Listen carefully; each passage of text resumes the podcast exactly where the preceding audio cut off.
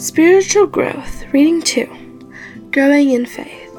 My dear brothers and sisters in the faith, let's tackle together this interesting subject about the growth in faith, considering the need for a transformative experience in His likeness. It is my prayer that the name of God may be glorified, and let us be built up by His Word taking as the only cause and purpose of our growth in faith the participation of the atmosphere of grace is as real as the air that circulates around the globe. All who choose to breathe this life giving atmosphere will live and grow up to be the stature of men and women in Christ Jesus. The next thing to consider is our experience of growth in faith, following the truth in love. Let's grow in everything in the one who is the head that is Christ. The cause of our growth. Because plant development parallels a Christian's growth in faith, let's examine the illustration of the seed recorded in Mark 4, verses 26 to 29, as well as the parable of the vine and its branches in John 15.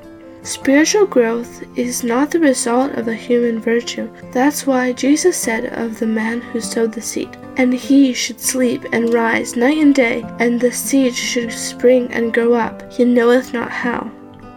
Both our spiritual life and plant life grow with power from the same source. The plants and flowers grow not by their own care or anxiety or effort, but by receiving that which God has furnished to minister to their life. In the illustration of John 15, verse 5, we learn that the vital force is not contained in the branches, but in the vine. For this reason, the branches must maintain a constant connection to the vine in order to receive the life giving nutrients which the vine shares freely.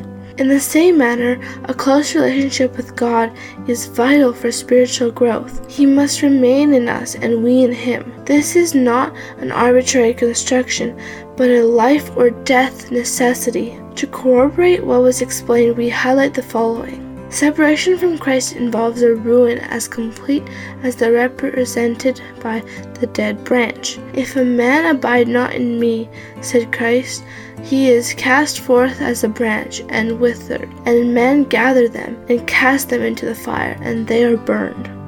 Belonging to the church does not ensure growth in faith because membership is only an outward union. There may be an apparent connection with Christ without a real union with Him by faith. A profession of religion places men in the church, but the character and conduct show whether they are in connection with Christ. Only the vital connection is what will provide us with a growth in grace, leading our spiritual progress and a constant abiding in faith. Vital connection that ensures growth. Abide in me, and my words will abide in you. This expression of our Savior Jesus Christ provides us with the key whereby we may maintain a vital connection with Him. When we finally understand that the cause of our growth in faith comes from the abiding in Christ and He in us, then we can learn and how to maintain this life giving connection. The vital connection consists of know more and more of Jesus through an interested searching of the scriptures, and then following the ways of truth and righteousness therein revealed. Those who are ever growing in grace will be steadfast in faith and moving forward. The knowledge of God as revealed in Christ is a knowledge that all who are saved must have. Received into the life, we will recreate the soul in the image of Christ. This is the knowledge that God invites His children to receive.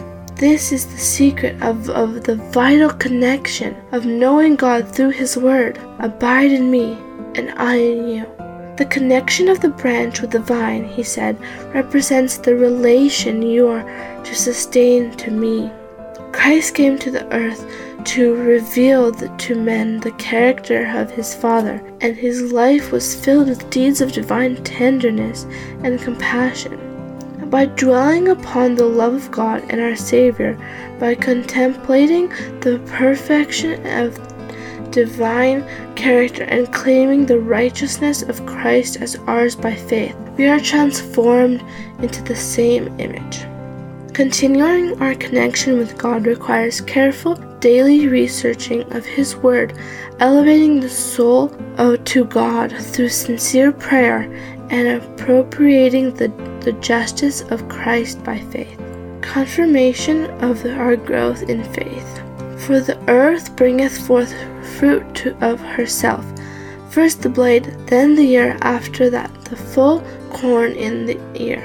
Reveals the secret of our progress in faith, and at the same time, the irrefutable proof that allows us to confirm whether we are truly growing in faith. To experience growth in faith, we need to follow the inspired instruction to ask the Lord to reveal to yourself, you yourself.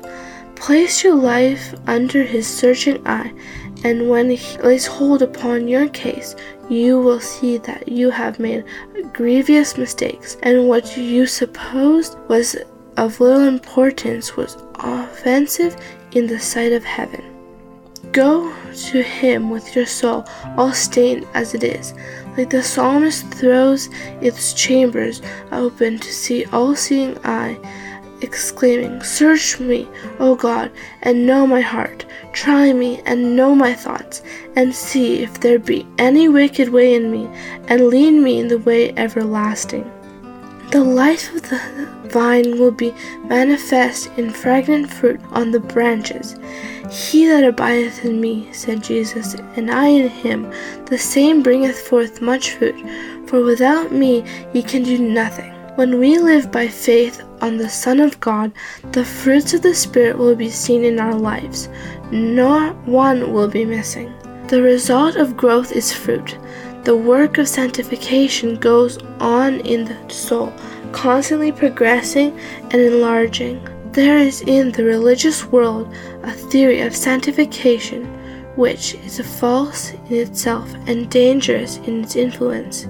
In many cases, those who profess sanctification do not possess the genuine article. Their sanctification consists in talk and will worship.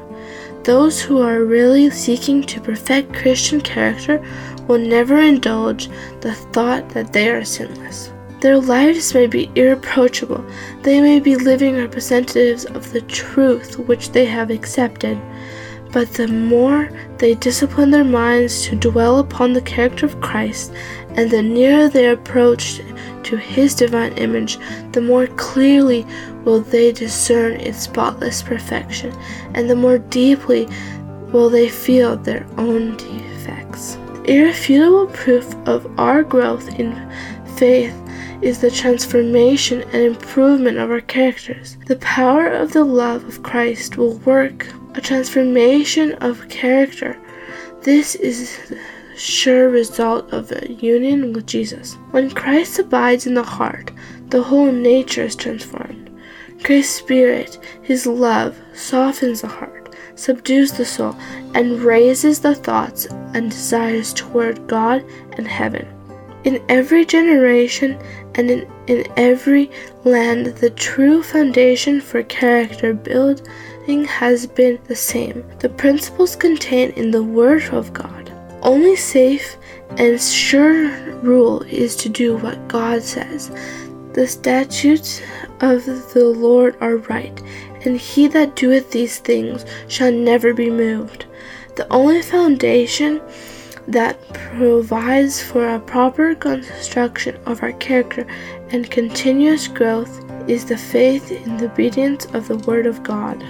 Conclusion in this world, occupations and responsibilities may differ, but the focus is the same. Everyone wants to see growth. A mother prays for her children to grow up well and become established in good professions. The entrepreneur or investor's concern is for their product or service to exhibit positive growth curve. The soul dead in trespasses and sin receives life through connection with Christ. By faith in Him as a personal Savior, the union is formed. The sinner unites his weakness to Christ's strength, his emptiness to Christ's fullness, his frailty to Christ's enduring might. Then he has the mind of Christ. The humanity of Christ has touched our humanity, and our humanity has touched divinity. Thus, through the agency of the Holy Spirit, man becomes a partaker of the divine nature. brother and sister, beloved in the Lord Jesus Christ, I take my leave. Considering the time in which we live, I invite you to make a decision to grow in faith through the knowledge of God and His character. The inspired admonition tells us this Unless you are advancing in the knowledge and the love of God, you cannot maintain even the light that you now have. If the light does not shine more and more, it will grow dim and flicker away in darkness. Amen. Written by Y. Delgado. You can find all the other readings in the description box below.